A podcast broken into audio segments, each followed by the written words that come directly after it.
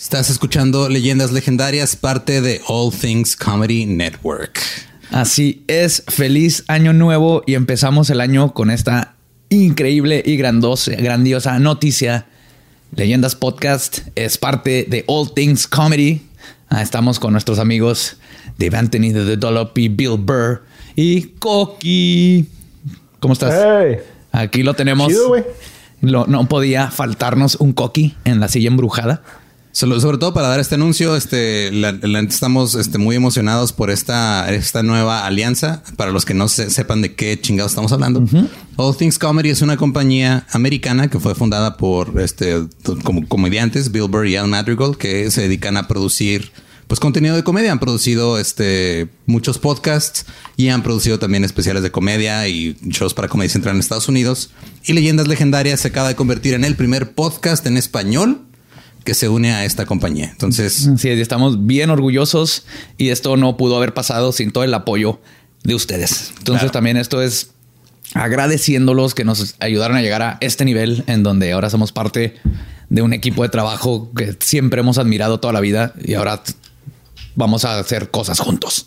Sí, y pues en serio, o sea, esto no hubiera pasado sin el apoyo que nos han dado todos ustedes desde, que empezamos el podcast, desde que ellos vieron todo lo que estamos haciendo, dijeron, están haciendo algo que nos gusta y ya traen este, gente que los sigue y queremos que sean parte de esto. Entonces confiaron en nosotros lo suficiente como para unirnos a su, pues a su compañía, que la neta sí, sí me cagué poquito cuando Sí, todos, todos, todos, todos, absolutamente. Eh, tenemos ya un, tenemos ya un buen rato queriendo queriendo hablar de este pedo y, y no hemos podido, pero es, o sea, no para mí igual que ustedes, es, o sea, esos nombres, eh, esa compañía, no mames. Sí, creo que era un sueño de todos estar en, en algo así. Y pues, este también, ¿qué significa esto para ustedes? Pues, honestamente, eh, no va a haber cambios a leyendas legendarias. Leyendas legendarias va a ser, vamos a seguir haciendo lo mismo, lo que hacemos, lo que nos llevó a que nos hablaran ellos y, y nos unieran a su equipo. Exactamente, nomás ahora dice más- abajito. Nada más ahora somos un show que es parte de esta red de podcasts con comediantes nacionales, este, americanos, internacionales y estamos pues creciendo más gracias a, todos ustedes y a todo el apoyo que nos dan. Y la neta los queremos un chingo y es una manera excelente de empezar el año con esta noticia que pues no sé qué más decir la neta, güey. No, yo, yo también está- estamos, nos quedamos sin, sin palabras cuando nos dijeron, cuando firmamos, cuando nos estamos aguantando las ganas de decirles a todos ustedes. Sí, por ahí nada más este un, un par de personas se dieron cuenta que pusimos el logo en la, en la nueva versión de la página de internet, que lo pusimos ahí como para ver si alguien se da cuenta. Es que la gente ya no lee Lolo. Sí, sí, no, no pero- leen las tres letritas. Pero ya este lo, lo puse, lo puse ahí nada más para ver si alguien se daba cuenta. Este, dos personas me comentaron que se dieron cuenta. Una me preguntó, ¿y eso qué es? Y la otra sí me dijo, ah, felicidades porque se metieron a esto, qué chingón. Y pues, este, pues es, es la mejor manera de empezar el año. Así es. Mira, de nuevo, los amamos. Muchísimas gracias. Y creo que ya con eso los dejamos con el episodio 44, el primero del año.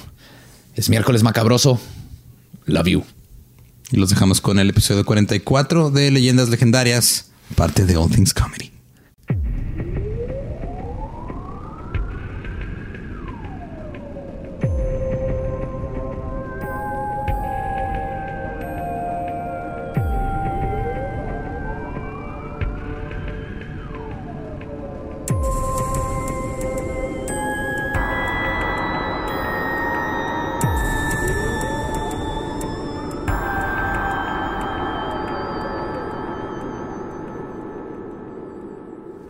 Bienvenidos a Leyendas Legendarias, el podcast en donde cada semana yo, José Antonio Badía, le contaré a Eduardo Espinosa y a un invitado especial casos de crimen real, fenómenos paranormales o eventos históricos tan peculiares, notorios y fantásticos que se ganaron el título de Leyendas Legendarias. Y este es el primer Leyendas Legendarias del año. Feliz año a todos. Yay, le dimos otra vuelta al sol, porque así es como funcionan los años.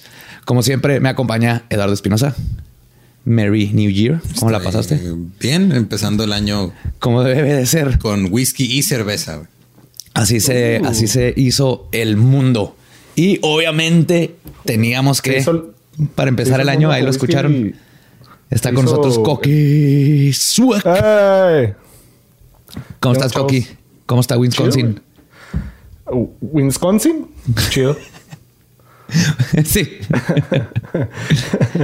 Frito. Wisconsin está suave, güey. Frío. Ah, este cuarto está un poco caliente, pero Wisconsin está chido. Sí, estamos viendo que en tu cuarto tienes unos esquís atrás y me está diciendo lo que el gobierno dará esquís allá a todo el mundo. Ah, sí. Para poder ir Eh, al yo baño. no esquío. Eh, eso, los esquís nomás son para eh, enseñar mi privilegio blanco, güey. Qué mejor No, de no los no, sí, sí, sí. Es, ah, cuando, cuando llegas a vivir a Wisconsin te regalan queso y, como dijo Lolo, los esquís. Y tus esquís. Sí, como debe ser. Ajá, sí. Sí, man. Pero si estás un poco prietito o algo, no, te, te batean. Te dan Te queso regalan- amarillo. te regalan y, y, y, y palas para la, para la nieve. Limpies el, el frente de las otras casas. Sí, sí. Sí. Pues ahí les va. Es parte de la cultura popular saber que Norman Bates de Psycho, Leatherface de la masacre de Texas y Buffalo Bill del Silencio de los Inocentes tienen algo en común. Fueron inspirados por hechos reales que sucedieron en los 50, perpetrados por un hombre que tenía dos caras, una que le enseñaba a los vecinos y una que solo le mostraba a los muertos. Vamos a comenzar el año con la historia de Ed Gein. Sí, pues traigo esta camisa también. En sí, de hecho, la, la inteligencia artificial de la cámara está detectando esa cara de tu playera y de repente se enfoca en ella nada más. Ah, esas inteligencias Sí, va a artificiales. haber muchas tomas a tu pecho sin motivo. güey. De nada, fans legendarias. Bueno, si se ubiquen a Ed Gein, más o menos. Sí, es el que Eh, sí. es el que no es asesino en serie, pero que todo el mundo piensa que fue asesino en serie, ¿no? Ajá, sí, es que... el- y de hecho voy a aclarar eso, le voy a decir asesino en serie y me voy a referir a él como tal para hacer más fácil ciertas explicaciones. Ok. Pero en sí no era un asesino en serie. Ahorita vamos a ver, nomás técnicamente más mató a dos personas. Técnicamente. Técnicamente. sí, está muy interesante su caso. Pero nos vamos a adentrar porque está bien padre, porque hay muchas especulaciones alrededor de lo que hizo y lo que no hizo, y de qué pasó y cómo se tradujo eso a Norman Bates y Buffalo Bill y todo. Pero no podemos hablar y mucho menos comprender cómo es que Ed Gein se convirtió en el monstruo en el que terminó sin comprender primero de dónde vino. Como en todos estos casos de comportamientos aberrantes, la crianza, la crianza tiene tanto o más que ver que la genética. Y en el caso de Gein no cabe duda que todo comenzó con sus padres. Su papá, George Gein, comenzó la vida en una tragedia que lo marcaría y todo su destino para siempre. En 1879, el papá y la mamá de George, o sea, los abuelos de Ed, De Ed, junto con la hermana mayor de George, salieron de su granja en Coon Valley, en Wisconsin, cuando su carreta fue arrastrada por una inundación repentina del río Mississippi. Todos fallecieron y George quedó huérfano a sus tres años. Y fue adoptado por los abuelos, o sea, los tatarabuelos. Sí. De grande aprendió el oficio de herrero y toda su vida vivió con la sombra de la tragedia, cargando una actitud de que su vida no valía nada, baja autoestima y una depresión severa por el resto de su existencia. La madre de Ed, de Ed, Augusta, era hija de una familia numerosa cuyo padre, un inmigrante de Alemania, disciplinaba a su familia con un puño de acero y un fanatismo religioso luterano, algo que heredaría a sus hijos. La crianza de Augusta la convirtió en una mujer estricta de moral, quien juzgaba severamente a todas las mujeres fáciles que estaban permeando a la sociedad. Y era una mujer severamente disciplinaria, dominante e inflexible, quien nunca dudaba en imponer sus creencias ante los demás sin importar el medio por el cual lo hiciera. Pero con, con Estamos seguros que no eran con esa historia tan balanceada. católicos. Mexicanos y católicos, más o menos. Sí, Sí, sí. Pero básicamente. con toda esa historia tan balanceada, ¿por qué creció tan mal? Ed? Deja tú, con sí. esa, esa niñez ejemplar. Y todavía no llevamos a su niñez. O sea, vamos, acabo de conocer a los papás y todavía falta lo que hicieron los papás ya juntos. Porque si este es el mejor ejemplo de cómo, cómo crear a un monstruito y que el monstruito no tuvo la culpa, es 100% resultado de lo que le hicieron los papás. Ok. George y Augusta se conocieron y nadie sabe cómo es que terminaron juntos. Tal vez la necesidad inconsciente de George de pertenecer a una familia, algo que él nunca tuvo, logró convencerlo que una relación con una alemana corpulenta de facciones toscas con un temperamento bestial sería una buena idea. Sí, porque era una clásica alemana así corpulenta oh, que da miedo. Pues no, es la primera vez que algo alemán que da miedo parece una buena idea en su tiempo.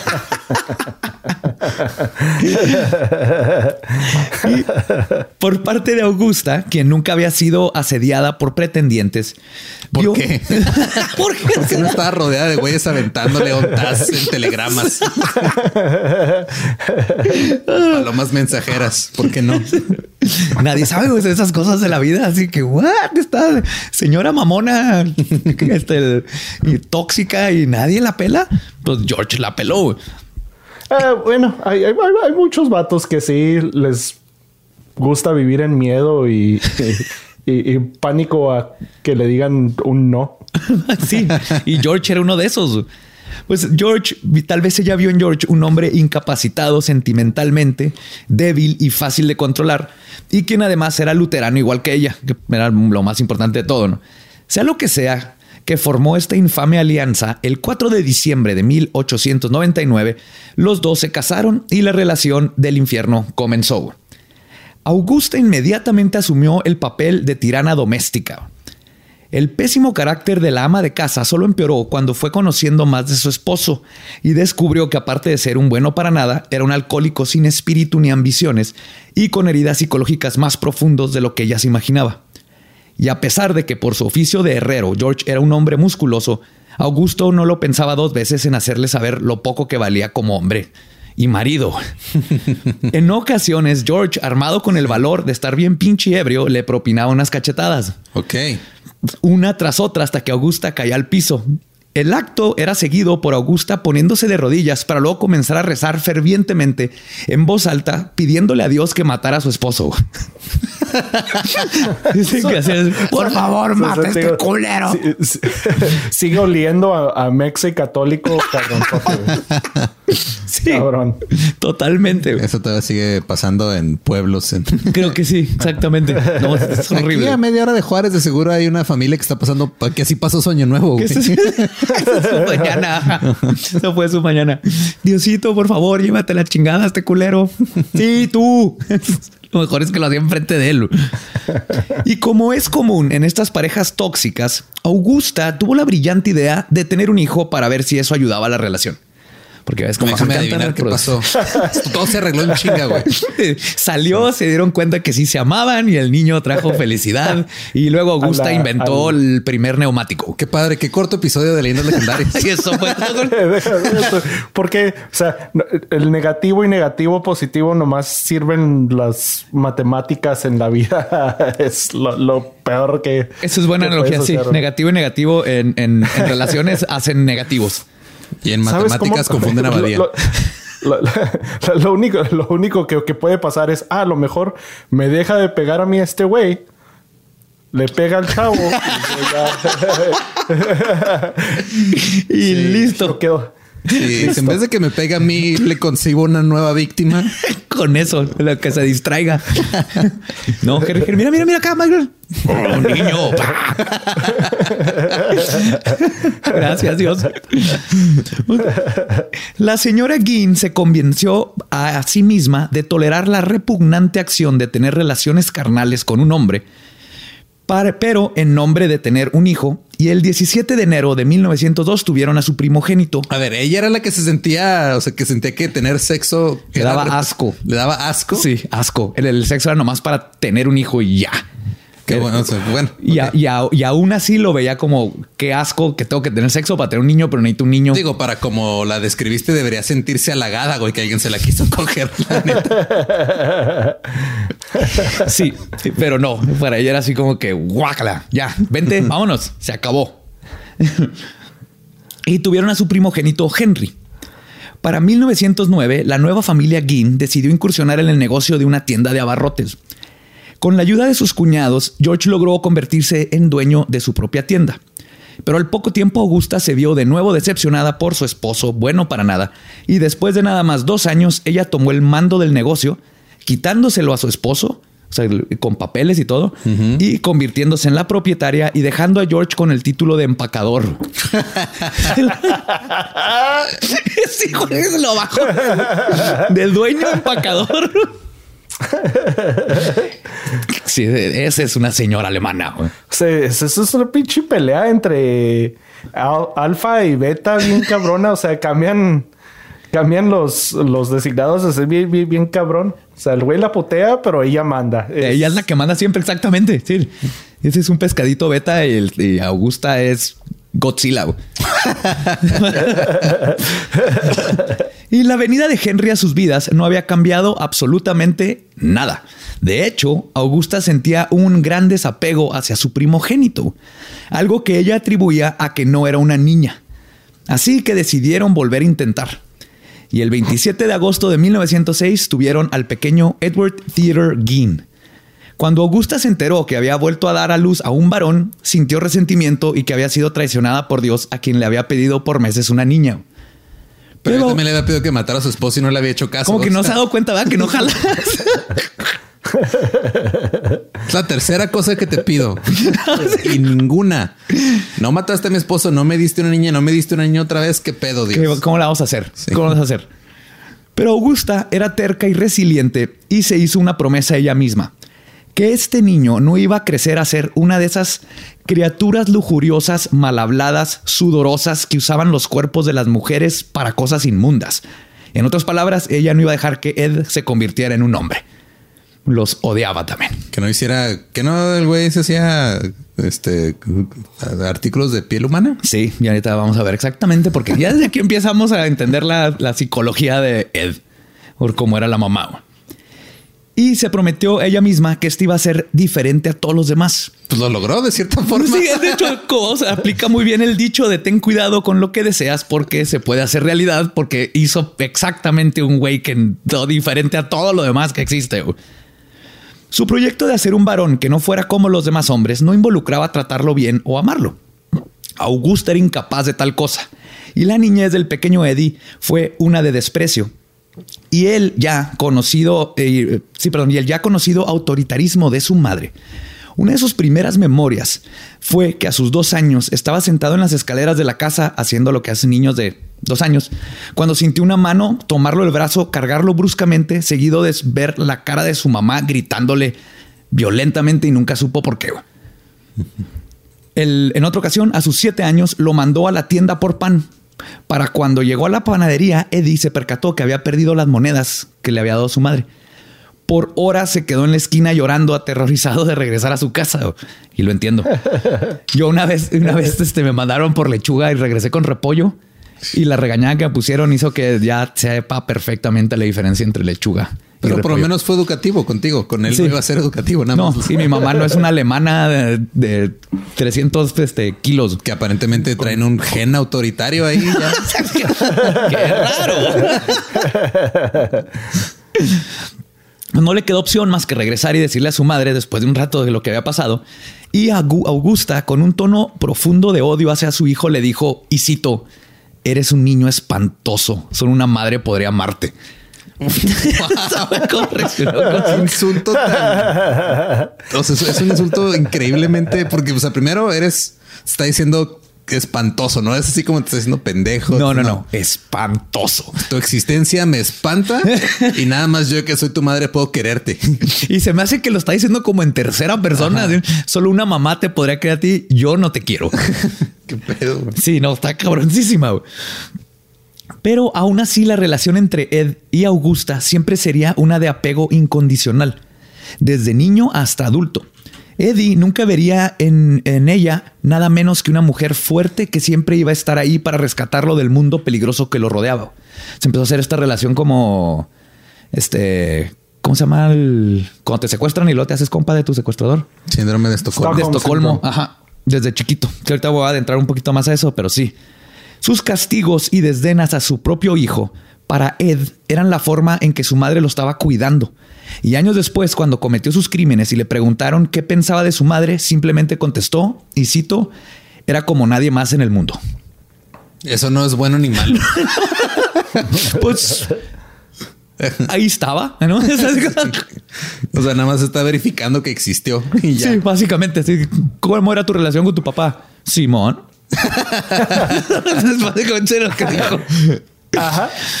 Pero quizás uno de los momentos más memorables en la infancia del pequeño Eddie, que quedó arraigado en su psique, fue la vez que a sus 10 años, y yendo en contra de las órdenes de sus papás, como todo niño curioso, se atrevió a asomarse al cuadro detrás de la tienda de abarrotes que tenían prohibido. Un cuarto que ambos niños les habían dicho Ah, un cuadro. siempre. entendí- un cuarto. Entendí cuadro. Creí que tenían así un cuadro y luego lo bajaba hacia atrás. Había Sí. algo. No, era yo un cuarto. Yo también escuché cuadro. Yo también escuché cuadro, güey. No, no era un cuadro, no era un cuadro, era un cuarto. Ed entró un día sigilosamente y encontró a sus padres vestidos en delantales de piel cubiertos de sangre. Frente a ellos había el cuerpo de un cerdo que estaba colgado del techo. Su padre lo estaba sosteniendo mientras que la mamá lo estaba destazando y con una total indiferencia tirando los intestinos y vísceras en una cubeta. Y ese fue el momento que el pequeño Eddie eyaculó por primera vez. What Qué bonito momento, güey. O sea, sé que hay gente que, a- que le ha tocado, ups, me metí al cuarto y me tocó ver a mis papás teniendo sexo. A él le tocó ver a sus papás destazando un marrano y se excitó. Creo que no. no- Pobre. No sé dónde salió la, la No, yo sí sé pero- de dónde salió. Físicamente sabemos de dónde salió. Psicológicamente, quién sabe, pero Buen punto. sabemos exactamente de dónde salió. Y Ed debió haber pateado algo. El caso es que su madre se dio cuenta que su hijo los espiaba. Y el castigo fue apropiado para su indiscreción. Pero la verdadera marca para el pequeño Eddie de ese momento fue psicológica y en muchas maneras un presagio. Y la marca que se dejó en los pantalones también.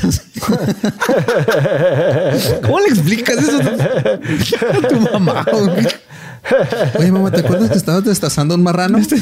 Pues me marrané. Y qué confuso como niño, ¿no es así? Me vine por el marrano muerto, por mi mamá matando un marrano, por mi papá, por los tres. Ninguna de esas opciones No, es, no. es- es una buena respuesta, güey. No, no, Deja tú, o sea, ¿qué tiene que hacer de ahí en adelante para poder terminar, güey?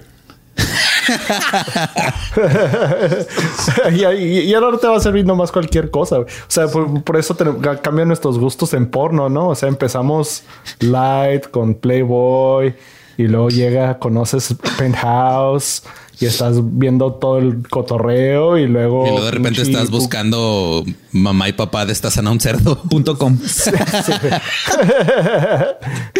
Que está- que- Half que- German que woman kills pig. Cante. Embracers. que está, eh, que está nom- ar- arribita nomás de bucaque. sí. En 1913, Augusta decidió que los Guin se iban a convertir en granjeros. Además de que había bastante dinero que se podía ganar en tener vacas y sembradíos, lo más importante para ella era aislarse y a sus hijos de la sociedad. Y en 1914, con sus ahorros, compró una propiedad de 195 hectáreas a 6 millas del pueblo de Plainfield, donde sus vecinos más cercanos, la familia Johnson, estaban a un kilómetro y medio de distancia. Estaban así, ahora sí, aislados, ya no tenía que lidiar con los pecadores. Esta granja sería su pequeño mundo privado, el lugar perfecto para criar a sus hijos y mantenerlos lejos de las mujerzuelas del mundo. La única falla con este plan era que los niños tenían que ir a la escuela. Ed no era un estudiante destacado, pero sí le fascinaba leer. Devoraba libros y revistas, especialmente de asesinatos y crimen real. Yeah. Yeah. Estuve, estuve a ver a mi mamá matando un cerdo de hacerme asesino en serie, creo. No, no quería ser veterinario el güey. No. Pero la distancia que la escuela le ofrecía de la influencia de su madre era solamente física. Mentalmente Augusta siempre estaba presente. En primaria, Eddie nunca tuvo amigos, mucho menos amigas. Cuando le contaba a su mamá que había conocido a alguien, inmediatamente recibía una reprimenda diciéndole que eran malas influencias y que no debía ni hablarles. Y Eddie siempre le hacía caso a su mami. Ah. Sí. Además de tener a su madre siempre en su oído, yendo en contra de que pudiera formar una conexión humana con niños de su edad, Eddie era considerado rarito.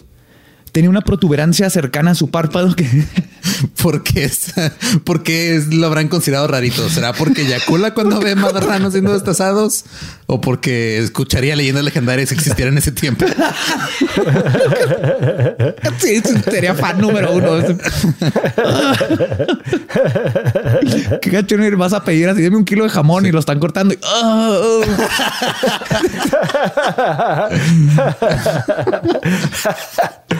Ay, disculpa. No sabes si queda, no sabes si queda más baboso el jamón o él.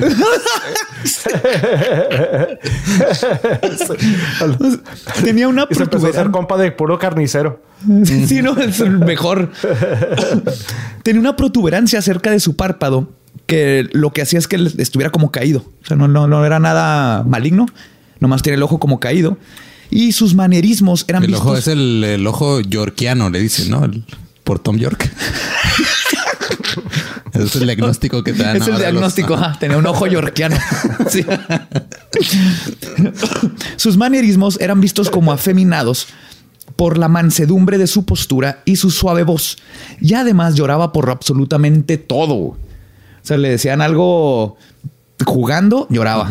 Le- Yo hasta, hasta cierta edad así era, güey. De hecho, es, es una historia verídica. Una vez eh, yo un primo y yo nos peleamos bien cabrón y, y los dos terminamos llorando de coraje porque nos empezamos a insultar. Y yo creo que yo le dije mochila y él me dijo chamarra. ¿What? Me comparaban con un objeto inanimado, me hizo llorar, güey. Así cabrón. Como hasta los. Creo que cuando nació mi hermano se me quitó, como a los 6, 7 años más o menos. Pero era así súper no, fácil. o sea, yo, yo, yo lloraba por cualquier cosa y lo, y lo usaba para manipular también de repente de que ya nos vamos de con- lleva así a casa de mi abuelita bien contento. Luego ya nos vamos y me ponía a llorar así como si se estuviera acabando el mundo. Y luego ya me subían al carro y ya iba como si nada. y ya se te quitaba. Sí.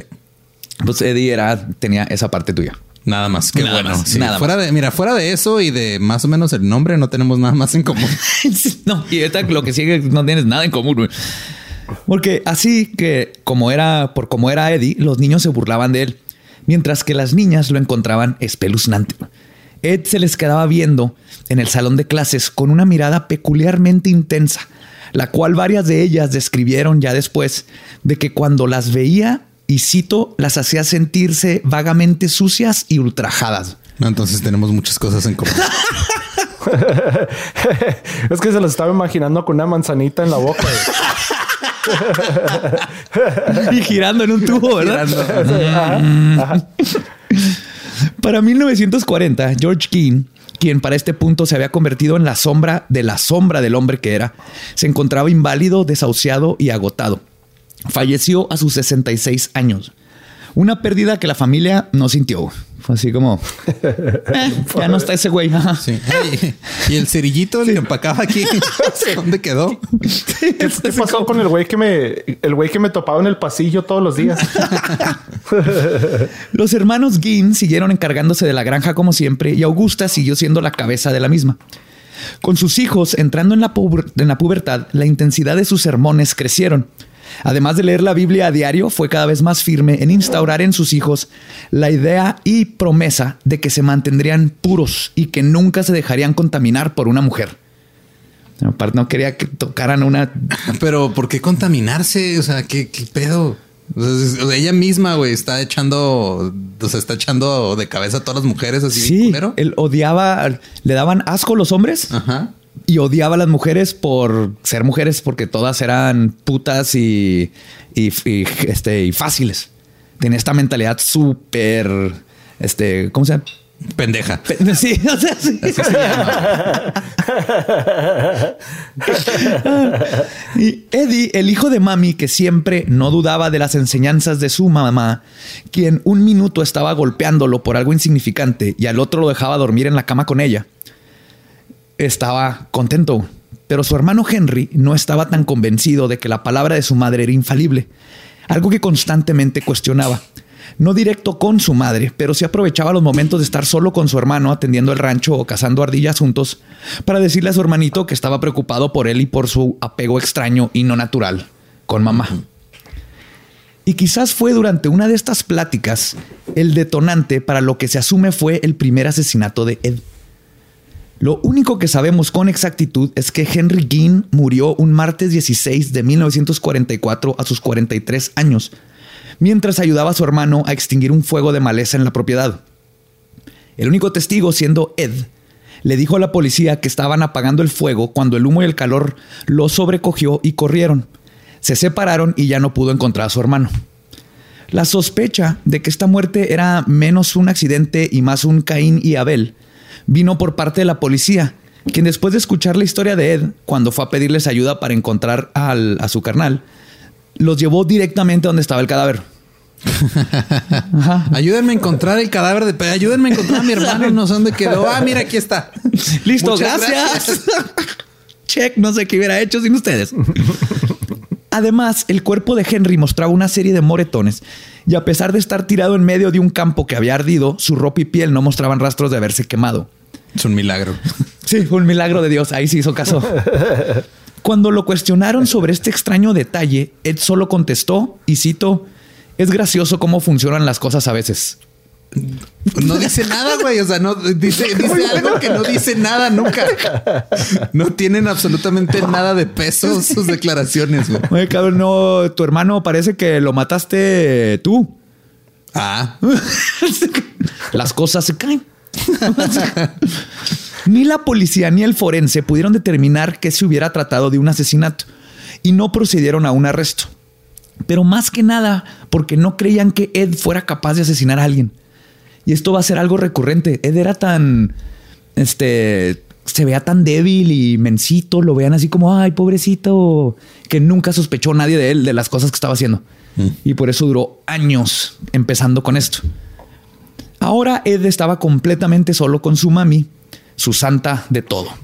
Pero su sueño de Edipo no duraría mucho. En menos de un año de perder a su hermano, Augusta sufrió un derrame cerebral Después de varios meses de convalecer. llegó él, le puso un putazo en la cabeza y se le derramó el cerebro. No sabemos cómo pasó. Qué graciosa forma de qué graciosa forma trabajan las cosas. ¿Qué dijo el güey?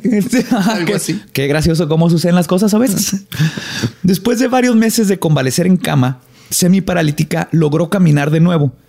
Pero solo unos meses después, en el invierno de 1945, pasó algo bien cabrón él y su mamá fueron a casa de un vecino, donde el vecino estaba golpeando a un cachorrito con un palo. Ok. Salió la, una señora de adentro, que era como su amante o algo, a detenerlo. El vato golpeó a la tipa. La mamá de Ed se enojó con la tipa por andar de fácil en la casa de otro hombre. A nadie le importó el perrito. Y después de esto, le volvió a dar un ataque una, este, otra vez la embolia regresó y en 1945 la última persona que tenía en el mundo, Ed, murió. Y Augusta podría estar muerta, pero su influencia en Eddie probablemente nunca la iba a sepultar. Y aquí está bien cabrón porque eventualmente cuando confiesa sus crímenes, Ed dice que él le echa toda la culpa a lo que hizo a la muerte del perrito. Al momento de la muerte del perrito. Pero lo que a él le afectó no fue. Aparte de influenciar a Norman Bates, a Buffalo Bill y a este Leatherface, también John Wick. también John Wick. Sí, no, pero lo cagado es que no le. Lo cabrón es que dijo, no le importó el perrito. Se emputó con la señora que estaba con el señor porque le echó la culpa a que eso es lo que hizo enojar tanto a su mamá que por eso le volvió a dar la, La embolia. Entonces la culpa la tenía la tipa que estaba haciendo cochinadas con un hombre sin estar casados. Y si no hubiera pasado ese momento, su mamá no se hubiera muerto. Qué retorcidamente. y este es buen momento para adentrarnos un poco más en la influencia de la figura materna en la creación de los asesinos seriales, ya que Ed Gein es un ejemplo clásico de esto. En el libro Serial Killers, The Method of Madness and Monsters, del autor Peter Bronsky, apunta a que algunos comportamientos de asesinos en serie tienen origen durante el periodo de identificación de género, que es cuando un niño desarrolla la habilidad para negociar con éxito su autonomía masculina y lograr separarse psicológicamente de su madre. Ok. Un desafío con el que las mujeres no tienen que enfrentarse. Entonces, cuando un niño no logra realizar esta autonomía o cuando no existe una fundación sólida como una figura paterna, que le permita al niño negociarla, se genera y desarrolla un sentimiento de ira en el muchacho, el cual subsecuentemente es cargado hasta la adolescencia y luego la adultez. Y por ejemplo, en estos casos, si la, si su, la figura paterna, si sí tiene una, pero es abusiva o este mala influencia, eh, se le va a pegar esa mala influencia. Y es cuando tienes a los psicópatas sexuales, por ejemplo. Porque no tienen, no lograron soltarse de esa parte de la mamá y lo único que sí pudieron agarrarse es de un papá que golpeaba o tomaba o era violento. Según estudios del FBI, la presencia de una figura materna dominadora, estricta y autoritaria están presentes en el 66% de los casos de asesinos en serie. Y el 44% de estos describieron haber tenido una mala relación con su mamá. De hecho, una relación negativa paterna está presente en el 77% de los asesinos seriales. Pero o sea, dos de cada tres, y luego la mitad, y luego cuatro de cada. Un chingo. Ah, un chingo. Pero el 66%. todo empieza con la mamá y luego el, papá, no ayuda. No ayuda. Es el que lo va a llevar a cuál va a ser su, su psicopatía. En estos casos, además, se crea una personalidad ambivalente. El psiquiatra Silvano Arietti, experto en esquizofrenia, describe cómo un niño en una situación donde la madre que lo rechaza intenta preservar una imagen buena de ella lo que causa que forme una imagen de una mamá buena conscientemente, pero inconscientemente la imagen de la mamá mala sigue ahí. Y de esta manera, ya de adulto, se crea esta ambivalencia donde el hijo puede odiar y amar a su mamá al mismo tiempo. Porque el niño siempre estaba, sí, mi mami me quiere, mi mamá me quiere.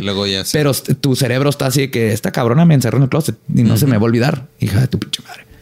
Y se crea este amor, odio, relación, que es lo que tenía Ed. Y ahorita vamos a ver qué pasó con eso. El mundo de Ed había sido su madre física y psicológicamente. Gin nunca logró esa autonomía masculina y ahora sin Augusta para guiarlo y aunado a un aislamiento autoimpuesto, la poca estabilidad mental que pudo haberle quedado estaba por derrumbarse. Y es entonces cuando comenzaron las alucinaciones. Primero eran auditivas. Podía escuchar la voz de su madre dándole órdenes y diciéndole que limpiar. que esté la chingada. No, Culera alucinación. Vete a la verga, mamá. No voy a sacar los platos. Luego fueron olfativos cuando no podía quitarse el olor a carne podrida de la nariz. Después comenzó a delirar que podía revivir a los muertos con solo la fuerza de voluntad. Y luego empezaron las visiones. Cuando caminaba por su propiedad en la noche, unos extraños ruidos lo hacían voltar hacia el cielo, y es cuando veía buitres, cientos de ellos postrados en las ramas de los árboles viéndolos con ojos rojos que brillaban en la oscuridad. Cuando no era acechado por estas aves de rapiña, era acosado por la imagen de cientos de caras de mujeres que se encontraban entre las hojas secas del suelo.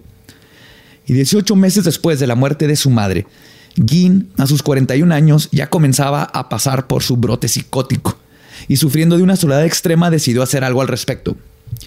En una de sus muchas visitas a la tumba de su madre decidió que no podía vivir sin ella. Exhumó su cuerpo y con sus propias manos le torció hasta separar la cabeza del cuello. Sería su primer inquilina. Guin encontró la manera de aplicar, de aplacar su insoportable soledad, pero se daría cuenta que una sola inquilina no sería lo suficiente. Pero, okay, o sea, la, estaba viendo como Rumi. la que nomás la cabeza. Así como y luego la puse en una jarra como las de Futurama, güey, así las de la serie, así que en un frasco. un frasco. Es que digo, eh, entiendo que extrañas a tu mamá, pero sabes que le extraño tanto que voy a arrancarle la cabeza a su cadáver y lo voy a poner en mi buró. Sí, lo tenía en, alguna parte de la casa. Nunca, nunca apareció, pero les contó que eso hizo que fue la primera cabeza que se llevó. Ah, porque no, hay varias. Fuck. Hay varias. Spoiler. Mientras Gin estaba ocupado en su nuevo hobby, una serie de misteriosas desapariciones comenzaron a surgir en el pueblo de Pleasantville. El primero de mayo de 1947, Georgia Weckler, de 8 años, desapareció en el trayecto del buzón que estaba fuera de su casa a la puerta. La única. Si, si, te pierdes esa edad, estás bien. O sea, a los 8 años no tienes. Estás bien pendejo, ¿verdad? Sí. de repente sales al buzón y apareces muerto en el bosque. O sea, pasa. Te comió un cocodrilo. Acuérdate que también en, estos cantones, así como vivía también este güey, para el correo tenían que caminar kilómetros. Sí, exactamente. Era y de hecho la, dejó un vecino que lo recogieron como en el grupo de la escuela. Y por eso se sabe. O sea, él la dejó, vio que sacó algo del buzón y empezó a caminar hacia su casa. Y ya el señor se arrancó y desapareció. Y la única pista que se encontró fueron las marcas de llantas de un automóvil marca Ford, ahí alrededor de donde estaba la niña. Cinco años después, en 1952, Victor Buck Travis, de 42, y su amigo Rick Burgess desaparecieron después de salir de un bar de la localidad.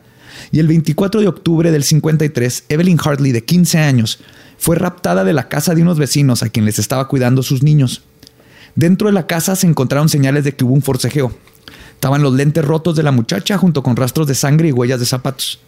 Sus bragas y brasier fueron encontrados a 3 kilómetros del pueblo de La Cross y unos pantalones ensangrentados de hombre a unos 6 kilómetros de ese lugar. Ninguno de esos cuatro cuerpos han aparecido hasta el día de hoy, pero hubo un par de cadáveres que sí serían descubiertos y detonaría una excavación arqueológica del infierno que pondría Plainfield en el mapa para siempre. El 8 de diciembre del 54, Mary Hogan, la dueña de una taberna que Ginn frecuentaba regularmente, se encontraba cerrando el local. Mary era una señora corpulenta de 80 kilos, divorciada, dos veces con nexos con la mafia de Chicago y que decía muchas malas palabras con un espeso acento alemán. Mm. Ajá. Dijo, mira, mami. Exactamente. mami, pero si hubiera sido dueña de un bar. dueña de un, de un bar y mafiosa. Y... Ajá. Ella y Ed se conocían bien por la frecuencia de las visitas. Ella veía en Ed un hombre solitario, pero buena persona. Ed veía en Mary una copia exacta de su madre, pero en negativo. Y nadie sabrá cuál fue el detonante. Pero esa noche, cuando se quedaron solos en el bar, Ginn cerró las persianas, sacó su pistola 22 y le disparó en la cabeza a la señora Hogan. Cargó su cadáver hasta su automóvil Ford, lo puso en la cajuela y desapareció, dejando solamente un casquillo y las manchas de sangre de su víctima como evidencia. Le tomaría a la policía tres años resolver ese crimen. En los tres años restantes antes de su captura, Ginn continuaría visitando cementerios para exhumar cuerpos. Anudado a sus revistas de crimen real aventureros eh, de aventureros en el Amazonas que se topan con tribus caníbales y libros de anatomía, ahora agregó a su lista de lecturas los obituarios. Así es como Ed buscaba a sus inquilinas. Buscaba señoras también que se parecieran a la mamá que acaban de enterrar porque era mucho más fácil sacar los cuerpos. O sea, la versión más culera de Tinder del mundo. swipe right, swipe right. Mm. Mm, voy a hacer match con ese cadáver. y aún así se divirtió más que muchas citas de Tinder. Seguramente. Una vez que sabía a quién quería, pasaba el día fantaseando sobre eso, pero deteniéndose a sí mismo de caer en la tentación hasta que en la noche algo lo poseía y entraba en un trance, en donde salía a uno de los tres cementerios cercanos de su casa para sacar el cuerpo que quería y regresar con él a su casa. De hecho, él siempre declaró que no se acordaba, o sea, dijo, sé que fui yo, pues tenían los cadáveres en mi casa, pero no me acuerdo del proceso. Sí, nada más de repente se le, tronaba la tacha y se iba por un cadáver.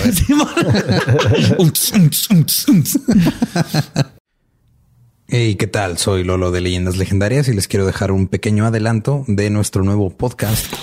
Estás escuchando El Dolop, parte de All Things Comedy Network. Este es un podcast de historia americana en el que cada semana yo, Eduardo Espinosa, le contaré un suceso histórico americano a mi amigo José Antonio Badía, que no tiene idea de qué se va a... Ok, lo bueno es que, el tema. lo bueno es que nada más te trabas cuando lees, ¿verdad? Sí, sí, sí. No, no cuando voy a decir una línea que he dicho ya como cuatro o cinco veces.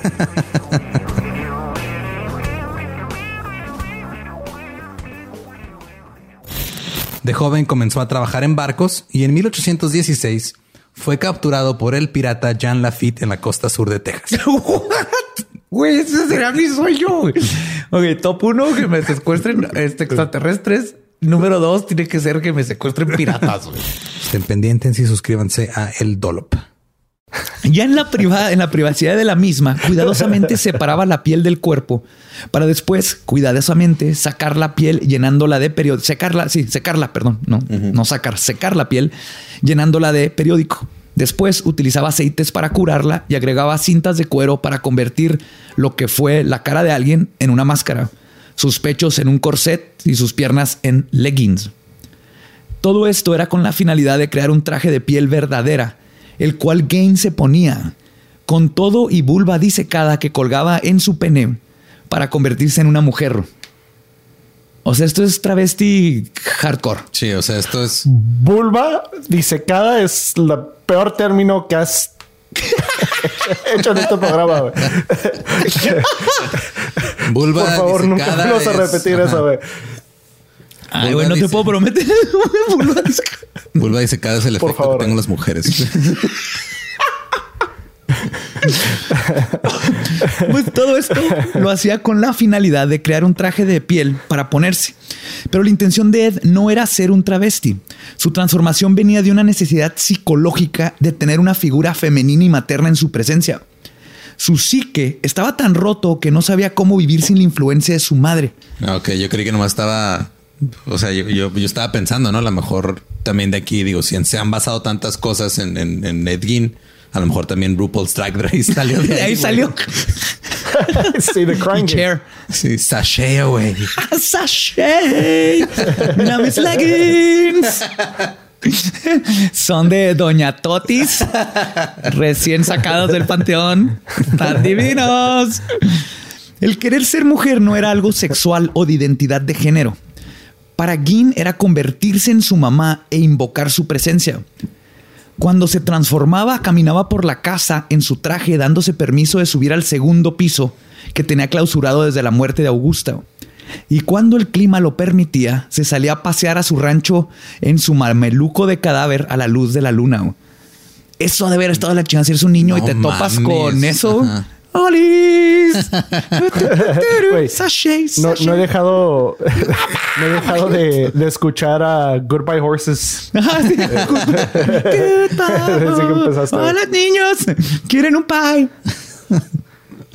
Lo más impresionante es que durante todos estos años que Ed andaba en de robatumbas y de travesti tenebroso, nadie en el pueblo sospechaba nada. Niños, bueno, no ya niños, adolescentes que visitaban a Ed en su casa, regresaban a sus hogares a contarle a sus papás historias de que Gin tenía cabezas humanas encogidas en un cuarto. Y los papás nomás le decían, ah, sí, qué padre. Ese Gin es un rarito, ¿verdad? Yay. Sí, güey. O sea, deja tú, el, hecho vale que verga, güey. Eran, eran el, otros el tiempos. hecho de que le, de que le decían a sus papás, güey, y, y la, la prim- que la primera cosa que no les cabía en la cabeza es qué están haciendo en casa de un hombre de más de 40 años solos es, es ridículo. Es los 50, no, nomás en los 50 podían pasar esas cosas. Sí, que llega, y sí, mijo, qué padre, con él me lo saludas al señor, al señor Ed. Y de hecho, el día después de que asesinó a Mary Hogan, su amigo Elmo Wick le dijo que qué triste lo de la señora Hogan y le, le comentó que si se hubiera casado con ella, de seguro no le hubiera pasado lo que le pasó. A lo que Ed le contestó, y cito, no desapareció, está en mi casa colgada en la cocina. Elmo se rió y pensó que solo era otro comentario de su simple extraño amigo Ed. y esto lo hizo varias veces porque le- le- hasta con, con más amigos del bar. Así de, oye, qué claro lo de esta señora. No, la, la saqué, la tuya está en mi casa. Como la- el- es como el güey de, de cuál banda de metal era. Era de- del güey que encontraron así que este huesos en su casa y luego que tenían canciones que se llamaban Tengo huesos en mi Ah, casa. sí. Así está, así, pobrecito. Güey, desaparece. No, está colgada en mi casa. Le saqué los ojos. Está... Ay, sí. Ay. Ay, este loquillo, pinche Ed. Tú y tus chascarrillos, Ed. Pero los días de soledad de Ed Gein terminarían el 16 de diciembre del 57, aproximadamente a las 8 de la mañana, cuando fue a comprar antifreeze a la refaccionaria, Harvest Products Shop. La dueña y encargada de la misma era la viuda Warden, de 58 años, madre del ministerial Frank Warden. Después de que Ed compró unos litros de antifreeze para llenar su frasco de vidrio, esto me impresionó mucho. Antes ibas con tu frasco y te, te lo llenaban. Eso es muy ecológico. Bastante, ¿sí? Digo, igual el antifreeze estaba hecho de pingüinos muertos o algo así, pero el recipiente era ecológico. Y después de llenar su frasco de vidrio, pagó, salió de la tienda, dejando a la señora Warden escribiendo su recibo. Pero regresó unos momentos después y pidió ver los rifles que vendían. La señora Warden le mostró un rifle Marlin calibre 22. En lo que él lo revisaba, la señora se puso a ver por la ventana comentando sobre el nuevo carro de su nuero que había dejado estacionado afuera, ya que la mayoría de los hombres ¿Que no del es pueblo... yerno? ¿Qué no es qué? ¿Que no se dice yerno? ¿Qué dije? Nuero. Ah, sí, yerno. Nuero. What the fuck? Dije, su nuero también se ve, o sea, era su nuera que también se ponía ropa, un traje de piel del otro género. De, osos polares femeninos. Sí, de, su yerno. El carro nuevo de su yerno. Ajá, estaba Ok. afuera y la señora se asomó y estaba viendo porque todo mundo era un día de cacería. Todo mundo se había ido a cazar desde tempranitito. O sea, el pueblo estaba vacío, haz de cuenta. En Wisconsin, tú conoces esos, cómo salen a matar venados. Entonces era, era la temporada. En lo que comentaba que no le gustaban los Chevrolets, dándole la espalda a Ginn, Gordon no se dio cuenta que él había encontrado una bala en la bolsa de sus overalls. Ed cargó el rifle y antes de que la señora Warden terminara de hablar de su odio por los Chevys, le disparó en la cabeza. Y la historia se repitió. Otra copia en negativo de su madre yacía tendida en el piso, víctima de su 22. Y de igual manera, Ed cargó con el cuerpo a uno de los carros y se lo llevó a su casa. Agarró un carro de, lo, de ahí del, lugar. no se quiso llevar el Chevy. Dijo, no, Chevy valen verga. Chevy, esta señora tiene razón. Tiene mucha razón. El problema para Ginn es que ahora sí darían con él. El hijo de Warden, Frank, no perdió el tiempo en investigar lo sucedido en cuanto se dio cuenta que su madre había desaparecido cuando regresó de la cacería de venados. Y no tuvo que ser un Sherlock Holmes para dar con el asesino. Primero que nada, en la faltaba la caja registradora y en el mostrador estaba el recibo con el nombre de Ed Gein por el antifreeze. sí, desde ahí es ajá. Y dejó un mensaje escrito así de regreso en 20 minutos. Fui a destazar a tu madre y a ponerme sus boobies en mi cabeza. a probarme las boobies de tu madre. De hecho, en su, en su traje de mujer tenía, ahí están las fotos, tiene boobies. O sea, una mujer sí le quitó toda la piel con todo y las boobs para su traje. Nomás creí, que, era importante mencionarlo porque no lo había mencionado. No, sí, es súper importante. Gracias por poner esa imagen en la cabeza de todos. Ay, ese está todo loquillo. Aparte de que estaba el recibo, el, el despachador de gasolinera de enfrente de la tienda, Bernard Muskiewicz, le dijo a Frank que vio un hombre salir en su troca del garage de la ferretería a alta velocidad. Y a Frank siempre le había dado ñañaras guin, especialmente porque se la pasaba invitando a bailar y a patinar a su madre.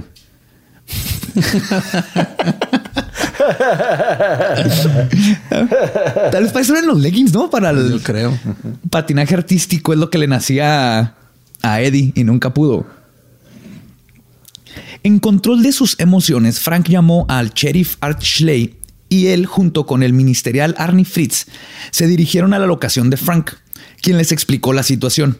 Mientras tanto, Frank despachó a los oficiales Dan Chase y Poke Spies a casa de Ginn. Cuando no lo encontraron ahí, se dirigieron a la casa de los Hills, donde sabían que Ginn frecuentaba visitar. Llegando ahí, Irene Hills los recibió en la puerta y cuando le preguntaron si habían visto a Ginn, les informó que acaba de tomarse un café con él y que estaban en el carro en el garage con su hijo a punto de salir a la refaccionaria a ver el chisme de lo que había pasado. Ok. Que, empezó el chisme, ¿no? Que oye, al parecer este desapareció, bla, bla. Y Gina así que, ah, sí, vamos a ver qué pedo. Y Gina, sí, sí, está en mi casa y la tengo en la cajuela. De hecho, ay, ese Gina todo loquillo. y después de, este, de ver esto, fueron y sí, ahí estaban todavía dentro del carro, que lo estaban calentando. Después de preguntarle los policías dónde había estado todo el día y confrontar a Ginn con ciertas inconsistencias en su historia, Ed dijo de la nada, y cito, me están tratando de incriminar. Le dijeron, ¿incriminar de qué? Y cito, en la muerte de la señora Warden. A lo que Chase le dijo, yo no dije que estaba muerta. Eso está sí. espérate, ¿cómo sabes que se murió? Sí. Yo no, quieren incriminarme porque le, no tiene cara y sus chichis están en un cajón en mi cuarto. Espérate, ¿qué? Nada más por eso quieren decir que yo la maté. O sea, neta. En la bolsita de su. Junto con su tabaco de masticar, ¿no? Es que, es que así son, las autoridades, güey. O sea, llegan y te acusan sin pruebas cuando les dices que tú la mataste. Le pide identificación y saca una vulva disecada de cartera. de cartera. ¿Qué es eso, Gin? Una vulva disecada. Ay, ese loquillo. Espero que no. Es que hay gente que luego tiene ranchos y así, que suele eh, para Navidad y estas épocas como regalarte cosas que sacan ahí en el rancho. Espero que nunca haya tenido la costumbre de regalarle carne seca a sus vecinos. Hijo. Hasta eso no era caníbal. Sí hubo, se hicieron rumores de que canibalismo pero eso fue por culpa de la prensa, que sacó mucho después. Ok. También él confunden Pero te imaginas así el güey todo ofendido así, no mames, a comerme eso, por favor. Guacala. Me lo pongo. Sí. Guacala, güey. ¿Quién se come sus leggings, pendejo? Esto es por fashion. También otra mala concepción que tienen es que era que le gustaba disecar, que era taxidermista. Y no, no encontró ni un solo animal taxidermiado. No, era Uber dermista.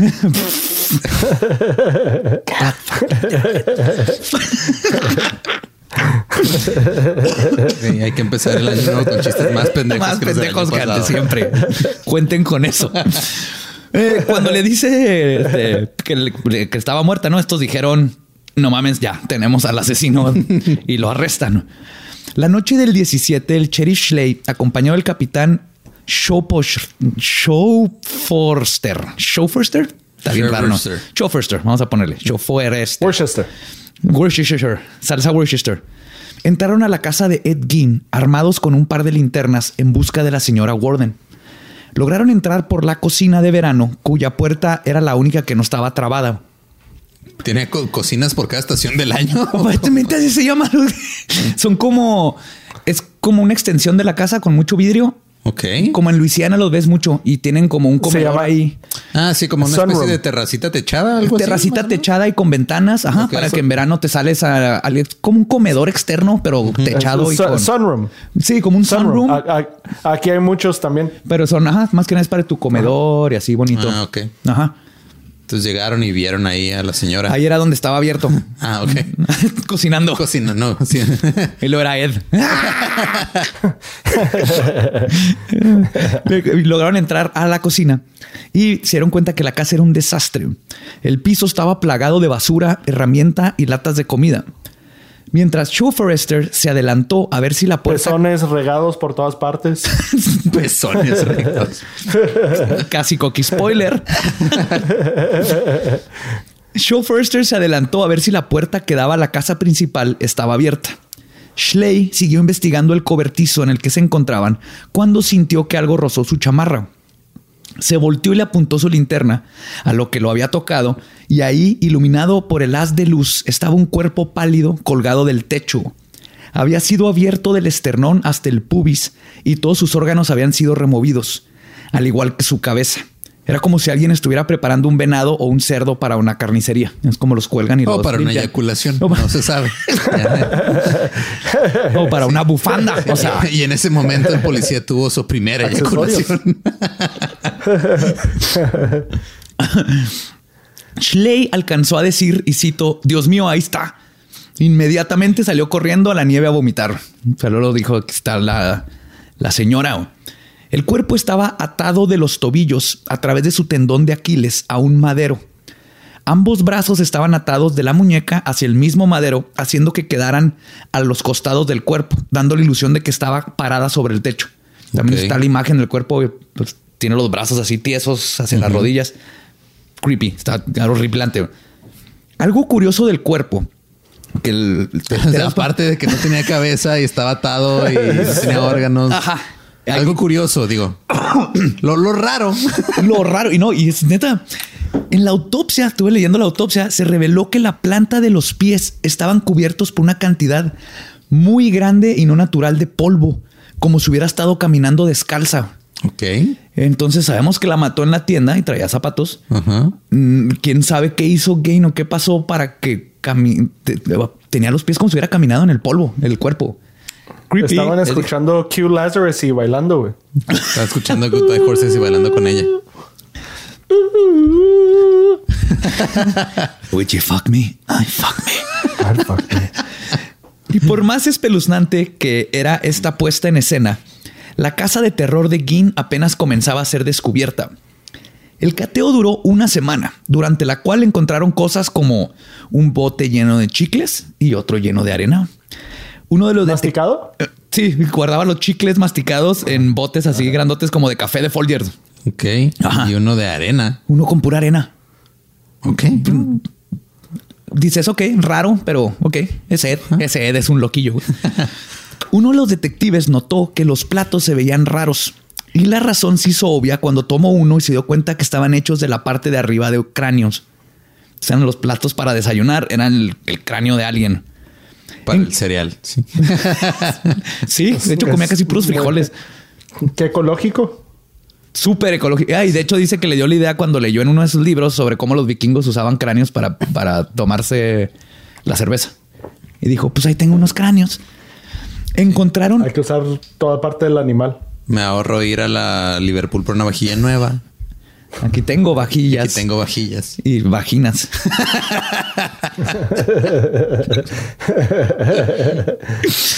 Encontraron el set de cuatro sillas forradas en piel humana, brazaletes hechos de piel, un cinturón para pantalón hecho de puros pezones. Ese sí, sí me acuerdo. ¿Sí lo has visto? Ajá. No está sexy. No está sexy. Siempre, siempre he tenido la duda se, se, ponen duritos cuando hace frío, aún cuando ya no están conectados a un cuerpo. ¿O eso nada más cuando están en un cuerpo. Se pone como piteado el, Porque igual cinto sería, un frío. cinto, sería un cinto muy, muy práctico, güey. Sería un cinto así de, ok, necesito salir más abrigado y no, a ver, deja, asomo el cinto a la ventana. Y si se para, se pitea. ya me pongo el abrigo hecho del resto de la persona. Qué bonito cinto. Es piteado, pezón piteado. Encontraron el set de cuatro sillas forradas en piel humana. Ah, ya les había dicho, brazaletes, me quedé en pezones. Una lámpara cuya pantalla estaba hecha de caras humanas. Un tambor tom-tom. Un tom-tom hecho con piel humana. Eso está bien funky metal. No sabía aparte que tenía un tambor Ed. Eh, un bote de basura hecho de piel. Caras colgadas en la pared como trofeos de casa. Y el cordón para abrir las persianas estaba decorado con un par de labios humanos. Para este entonces ya habían traído un generador para meter luces a la casa ya que no tenía electricidad. Encontraron el segundo piso y la sala bloqueados. Preparados para lo peor, tumbaron la barricada y para su sorpresa encontraron que estos cuartos se encontraban, a pesar de tener polvo, en condiciones prístinas. Ed había convertido los cuartos que frecuentaba su madre en una especie de templo sagrado al cual no entraba.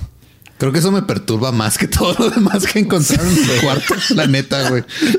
¿Qué pedo con este cabrón? Güey, ¿ya viste este frasco con dedos? No, no, no, no. Ven a ver este cuarto, güey. ¿Qué tipo de enfermo? Sí, y tenían en el segundo piso tenía cinco recámaras y Ed vivía abajo en el en la cocina esa de, de verano y otro cuartito y nada más. El resto de la casa la tenía así como un templo sagrado. Sabes que tal vez era la cocina de verano porque en la ventana tenía puros anos colgados. es lo único que puedes hacer en esa cocina era verano. la cocina de verano, esta es la cocina de chichis. Cuando el mundo de game. Hijo, estaría bien chingón que así el, o sea, tuviera un lugar en su recipiente donde guardar la leche que fuera un seno. güey. Estaría, lo mejor del mundo. Leche para su té oficial. De, de ahí, sa- de ahí salieron las, las tazas, güey, que parecen chichi. Ajá, las hizo aquí. Cuando el mundo de Gin se convirtió en la casa de su madre, quería que cada parte fuera un recordatorio de ella. No teniendo el valor de disturbar las partes sagradas, la única forma... Disturbó las partes de todas las otras personas que mató o exhumó.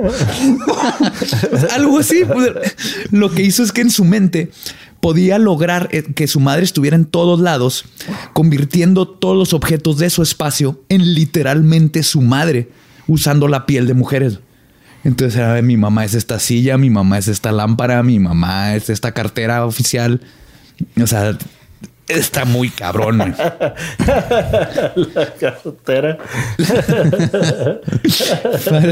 Sí, o sea, la, la gente normal cuando saca una cartera trae fotos de su familia, no trae a la cara de su familia en la cartera. Mira, este es el dedo de mi mamá, esta es la oreja de mi papá. Oye, se te salió algo de la, de la bolsa. Parece una burba. ¿Es, ¿es tuyo? En un punto de la búsqueda, un especialista del laboratorio de criminalística, Alan Wilomovsky, levantó una caja de zapatos, y quiero todos que se acuerden de Alan. La abrió y se percató que adentro, por más inconcebible que pudiese ser, había una colección de genitales femeninos. Habían nueve vulvas en total. Una había sido pintada con pintura plateada y tenía un moño rojo. Güey, vete. yo soy, es que yo soy Alan, güey. Abro eso y digo, a la verga, güey. ¿Saben qué? Renuncio, güey. Renuncio. ¿Por qué me tuvo que tocar la pinche caja de vulvas? A este güey le tocaron la, la lamparita bonita. A mí me tocó una caja de vulvas disecadas. Lo peor es de que, ¿cuántas dices que había? ¿Nueve? ¿Nueve? No sabemos si en realidad había diez. Una. Y Alan se fue en chinga porque se llevó la que más le gustó. Dijo, ahí nos vemos al rato regreso. Perdón, esto está muy asqueroso. Voy a vomitar allá atrás. No, no volteen. Es que es como encontrar, es como, o sea, es, un, tal vez un poquito comparable. Es casi igual de asqueroso que encontrar los juguetes sexuales de tus padres. Sí, sí, sí, exactamente. Y, como adulto no, no, es algo por lo que tengas que pasar en tu vida. Alan Wilmovsky no se levantó esa mañana pensando que iba a abrir una caja en la noche y se iba a encontrar nueve vulvas. Nueve vulvas. Y, sería, o sea, igual y nunca había visto tantas vulvas en su vida. O sea, igual nomás había visto tres o cuatro o una o dos. tiempo una, la de su esposa, ¿no? Te casabas y ya. Sí, y ya. Que había nueve. Pues una tenía su moñito rojo y arriba de todas, Alan Wilomovsky había descubierto la vulva de la señora Gordon. ¿Cómo reconoces una vulva? A ver, son como las huellas digitales. Cada vulva tiene como su propia impresión. Digo, sé que todas son diferentes, pero al grado de que la puedas reconocer con solo verla. Está cabrón Alan, ¿no? La señora Warden. Se pone los lentes y sale el título. CSI Wisconsin. Se dio cuenta por qué. Porque la pieza aún tenía una porción del mons pubis, parte de la vagina y el ano. Y en el cuerpo de la señora que estaba colgado le faltaba todo eso. Y de hecho en la, autopsia lo volvieron a poner y sí, sí quedó. O sea, el güey lo cortó. el doctor. Como, el güey lo cortó como una parte. Ajá, como una sola parte. Mon pubis, el vulva, pedazo de la vagina y hasta el ano. Y era lo que estaba. Yo, yo renuncio, Yo renuncio ese día. Yo abro y a la vera, bye. No, no, no. yo, a ver, soy, fan, de los rompecabezas, pero esto es ridículo. y, Alan notó que había gránulos en la vulva, en la nueva. En la nueva. que las otras. Pues es que era la nueva. Habían vulvas viejitas, habían vulvas decoradas, había una vulva nueva, nuevecita, así recién, recién puesta en la caja. Qué horrible frase, güey. Ay, güey. O sea, no sé qué es más desagradable, gránulos en la vulva o la vulva nueva, güey. Después de vulva disecada, creo que. No, no. pues se dio cuenta que los gránulos eran sal. También no sé, no me preguntes cómo. O sea, primero agarró, no la, o sea, primero la olió, dijo, es guarden, y no la chupó. Mm. Tiene sal, está más salada que de costumbre.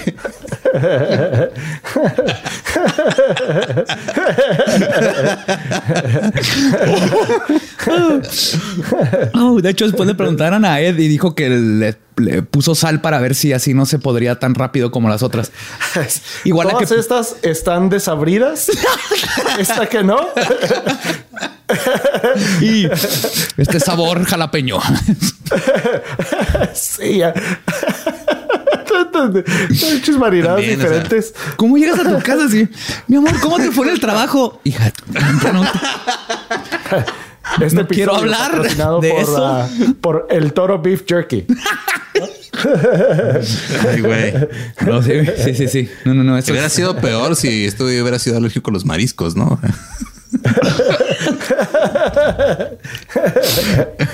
pobre Alan, güey. Pobre Alan. No mames, qué culero, pobre güey. La cabeza de Warden fue encontrada dentro de un costal entre unos colchones y detrás de la puerta de la cocina, dentro de una bolsa de papel, encontraron lo que parecía ser una peluca, hasta que se dieron cuenta que tenía cuero cabelludo. Era la cabellera de Mary Hogan y su asesinato por fin había sido resuelto después de tres años. Ok. Ed Gein se mantuvo callado por más de 12 horas de interrogatorio, pero finalmente confesó haber asesinado a las dos mujeres. Pero dijo que los demás restos eran de cadáveres y que nunca había tenido sexo con ellos porque olían mal y no era higiénico. Entonces sí, no era, no era sexual para nada. Que luego aprendí algo muy importante este, con Gin. La tener sexo con un cadáver es nomás una parte de la necrofilia. Los necrofiliacos es amor al cadáver y más que nada- necrofílicos. ¿Cómo se dice? ¿Necrofílicos? ¿Necrofílicos o necrófilos? ¿Necrófilos? Eh, creo que no importa. No importa. Entonces que no todos tienen sexo con el cadáver. Entonces, Ed Gein es considerado necrofílico Pero porque... porque amaba los cadáveres y hacía, cadáveres. y hacía cosas con los cadáveres. Ajá. El tener sexo con los cadáveres es nomás una parte de la necrofilia. La necrofilia puede ser descuartizar cadáveres, tenerlo en tu casa. Me, de hecho, me aventé varias historias ahí de este necrofilos famosos en Francia y así de hace mucho. Hilarioso. Yo creo que luego tenemos que hacer un episodio de Hilarante. hilarante de, de necrofílicos famosos. Todo un episodio pasado. de necrofilia. Ok, no, no, no, ya. Estás empezando el año con todo, güey. sí.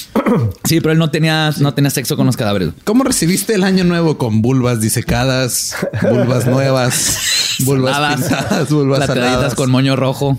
y la promesa de una hora completa de necrofilia? Había una vulva nueva en la caja. La fiscalía no creía que todos los cuerpos encontrados en la casa fueran de cadáveres y que no había trabajado solo, ya que no era posible que una sola persona desenterrara tan fácil tantos cuerpos. Es que sí son un chingo de cosas los que había. Un chingo, exactamente. De hecho, ellos estaban seguros que tenía que ver, tenía que ver con la muerte de Georgia Walker, Evelyn Hartley y la desaparición de Victory De Ray. Era mucha dos. Ajá, coincidencia. La primera teoría se esfumó cuando después de que se esfumó después de que Ginn le dio nom- los nombres de las tumbas que robó. De varias, les dio creo que ocho para empezar.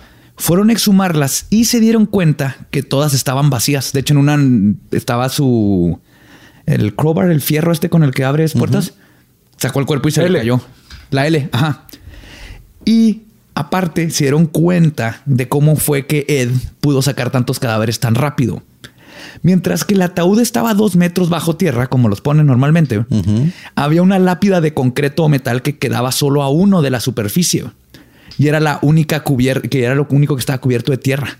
Entonces Ed solo tenía que llegar a esa, removerla y ya tenía acceso al ataúd.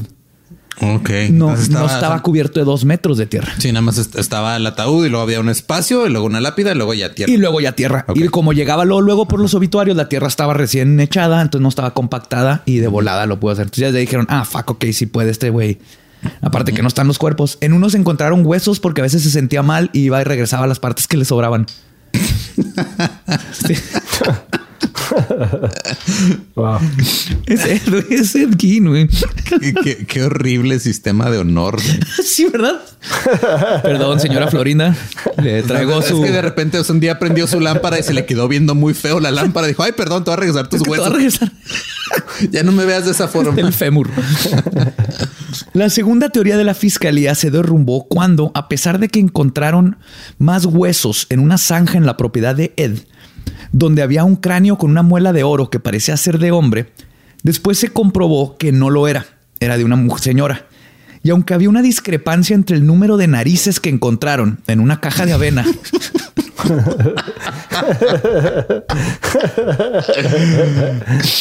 Nueva Avenariz. Habían, en- habían más narices que caras en la casa, güey. Entonces los policías dijeron, "Mm, algo está mal aquí. No- o nos ¿Quién los faltan caras o nos sobran narices. ¿Quién contó todo? no sé, porque espero que Alan no, güey. Alan. Pero- Ok, ahí- pero sí, habían más narices que caras. güey. Había más narices que caras.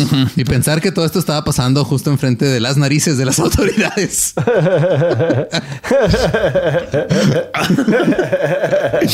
Güey, yo, yo lo que estaba primero que es, yo no habría ninguna puta caja en la casa de Gin, güey. Después de la caja de no, las vulvas, nunca. la caja de las narices, güey. Yo así de, ya no abran cajas, güey. Nadie abra cajas. La chingada. Sabemos que este güey está enfermo.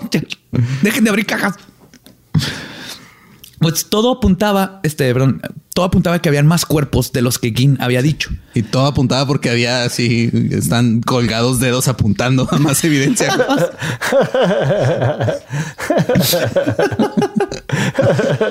Ay, güey. Pero la fiscalía solo pudo probarle dos asesinatos. Los de las, los dos últimos. Que de hecho, pues son los únicos dos que mató. El hermano, tal vez. Sí, Ellos dos. comprobables. Sí, pues porque lo de, de lo poco que, bueno, de lo que sabía del caso, aparte de que encontraron todos los muebles de piel y todo, todas las cajas de pezones y así. era eso, de que el güey en realidad no, no, o sea, muchos no lo consideran un asesino en serie porque no se le comprobó mucho. No, y aparte, por ejemplo, pues todos los cuerpos eran, era un, un tumbas, eso sí. Ajá. Y luego a las dos que sabemos que sí mató, fue tal vez ahí pudo haber sido el principio de un asesino en serie, pero, duró tres años en matar una a la otra. fue más como circunstancial. No era una necesidad de Ed ir y matar. Algo pasaba cuando estaba con estas señoras que algo le recordaban de su mamá o lo hacían emputar que pum, la mató. Pero si fuera asesino en serie, no se espera tres años y aparte su, su modus, él no le llenaba a matar. Él lo que quería era no estar solo. Y para eso tenía esta forma retorcida, ¿no? Lo que le llenaba era llenar cajas, de bulbas. Hacerse accesorios con su álbum Panini de. Falta una vulva, cafecita ya. Su Facebook literal. Entonces, solo le pueden probar dos asesinatos y además, después de recibir una examinación psicológica, se determinó que Ed Gein, a pesar de estar mentalmente estable para su juicio, sufría de problemas mentales, esquizofrenia. ¿Qué será? ¿Tú crees? creemos que, creemos que el sospechoso presenta algunas desviaciones mentales. Este, si yo fuera la defensa, es así, señor juez, eh, quiere una caja con vulvas. Caso cerrado, ese güey está loco. ¿Qué dices, pues, ¿Una caja de qué? Perdón, ¿qué? ¿Mm? Sí, está insano. Sí, sí, sí, está loco. Sí, hay gente, hay gente que a veces se aferra a los recuerdos del pasado, guardan una caja de las cartas de las exes, güey, o, de recuerditos, no de vulvas. no de las vulvas de tus exes, no de tus exes. sí, ya no le puedo tener que nadie más la tenga, que se quede ahí en la caja. Y también fue diagnosticado como un psicópata sexual.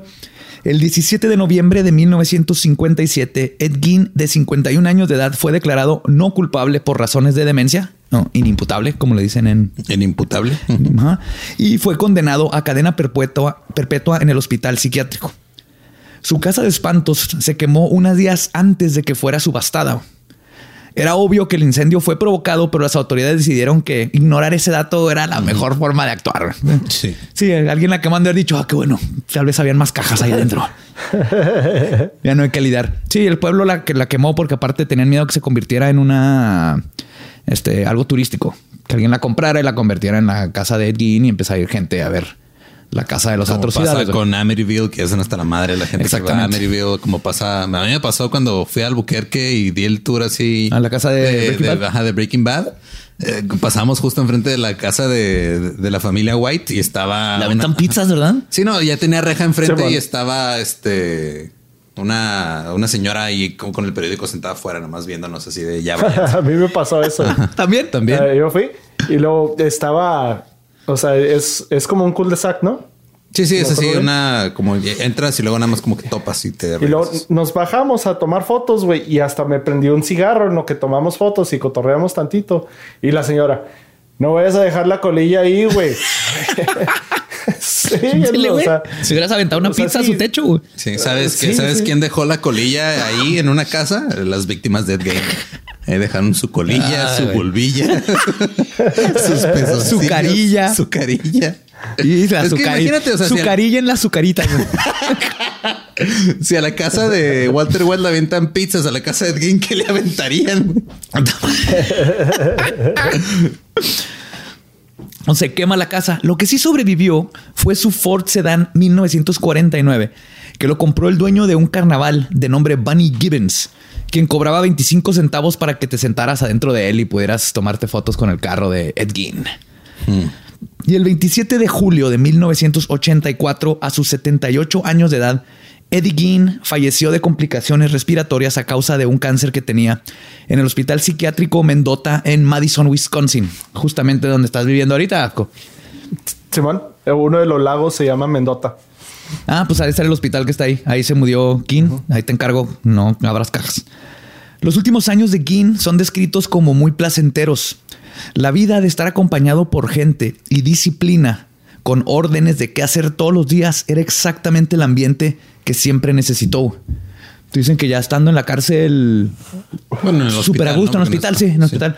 Su roomie le, era así como su mamá en el sentido de ¿Qué hago? ¿Qué no hago? Los enfermeros. Era lo que, lo que necesitaba. Necesitaba estructura. exactamente. Fuera de las estructuras óseas que guardaba, necesitaba estructura, en su vida. Y lo que sí está triste es que el mismo Ed siempre dijo que si se hubiera casado o si algún vecino se hubiera dado la vuelta de vez en cuando a preguntarle cómo estaba, quizás nunca hubiera hecho lo que hizo porque gran parte de lo que lo llevó a donde estaba era. Eso no es triste, eso es mandar, eso es echarle la culpa a alguien más, güey. Eso, es desviar la culpa a un tercero que ni siquiera existe.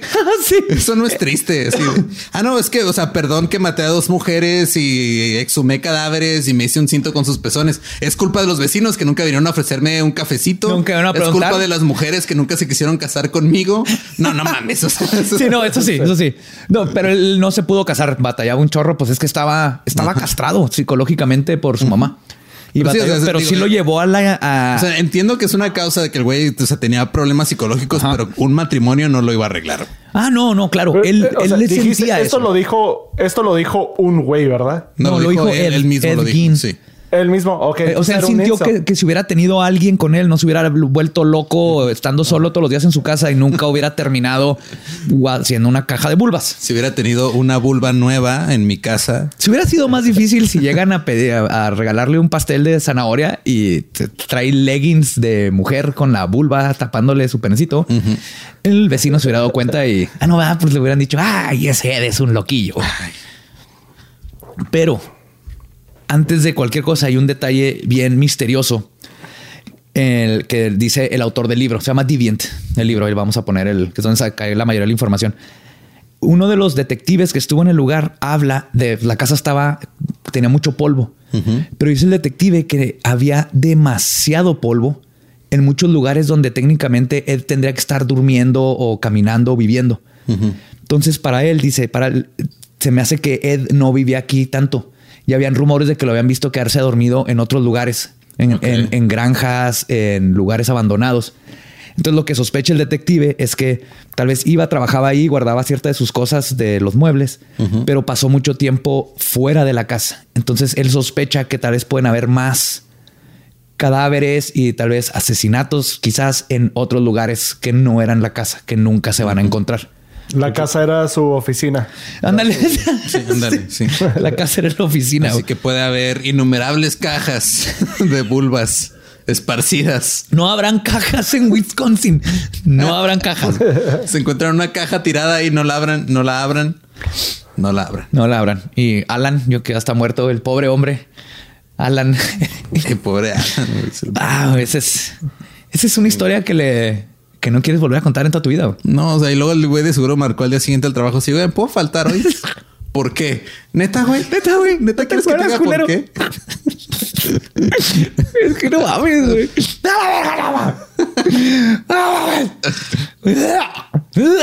Está asquerosísimo. Y esa fue la historia de Ed Gein, el que inspiró. De hecho, cerca en Wisconsin estaba. No me acuerdo el nombre, porque escribió Psycho, la novela y estaba leyendo sobre este caso mientras este, pasaba y dijo, qué chida historia esa de un vato traumado con su mamá. Y de ahí lo, Pero lo que dijo es, ¿cómo le haría a alguien todo este, socialmente inadecuado y inadaptado para atacar, para tener que este, víctimas, ¿no? Porque decía, no, no puedo ver a él yendo a atacar a alguien. Que pues Ed no hacía eso.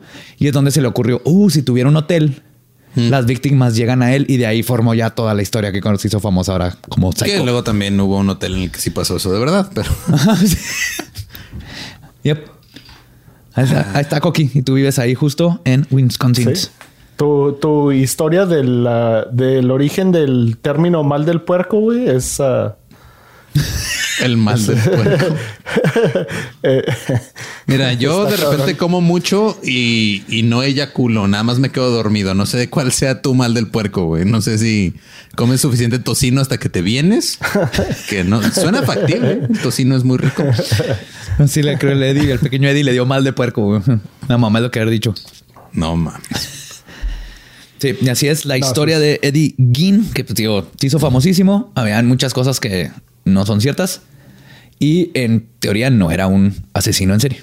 Sí, es que sí, es de los casos que creo que son como, o sea, es, es muy conocido, pero al mismo tiempo es este muy, este, se, se presta mucho a, a- Mucha desinformación. Sí, ¿no? a desinformación. Porque Ajá. aparte la gente empezó a mezclar eh, lo que sale en, en Texas Massacre y en las películas que inspiró con la realidad. Sí. Recuerden que cuando una película dice que fue inspirada en eventos reales, no significa que en Así realidad es. pasó. Si dice bas o sea, se supone que inspirado y basado, basado es si la historia base mínimo son cosas que pasaron, nada más se modificó de cierta forma Para para, dramatizar o cosas así. dramatizar. Pero inspirada, de hecho, hay un este Mitch Hedberg, uno de mis comentarios favoritos, decía que así una película que sea inspirada por. Entonces, digo, ah, sí, una vez vi una película inspirada que se decía inspirada por una historia verdadera. Entonces, a lo mejor el güey describió una película sobre un caballo que gana una carrera un día que vio un delfín y se inspiró. Sí, en ese sentido. Por ejemplo, la de Texas Chainsaw, lo único que tiene de Ed Gein es lo, lo que usa la máscara, La máscara, de piel y sí. que la casa tiene La casa decoración. tiene de- Pero fuera de eso no tiene nada que ver con, No. con Ed Gein. Pues. Una banda de, de grindcore bien vergas que se llama Ed Gein. Sí. Sí. La escuchaba hace como 10 años. Es muy buen nombre, Ed Gein. Estaba chingón. Simón.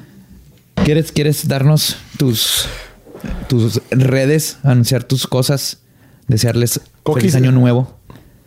Coqui Suec, si no saben cómo escribirlo, ahí está, lo encuentran en los grupos de Facebook, lo saben, nomás Coqui Suec. Es un pedo. Yo todavía no sé cómo escribirlo. Güey, lo, lo estoy viendo de un lado para transcribirlo al otro y tengo que voltear letra por letra. S-Z-E-W-C. S-Z-E-W-C. Así es.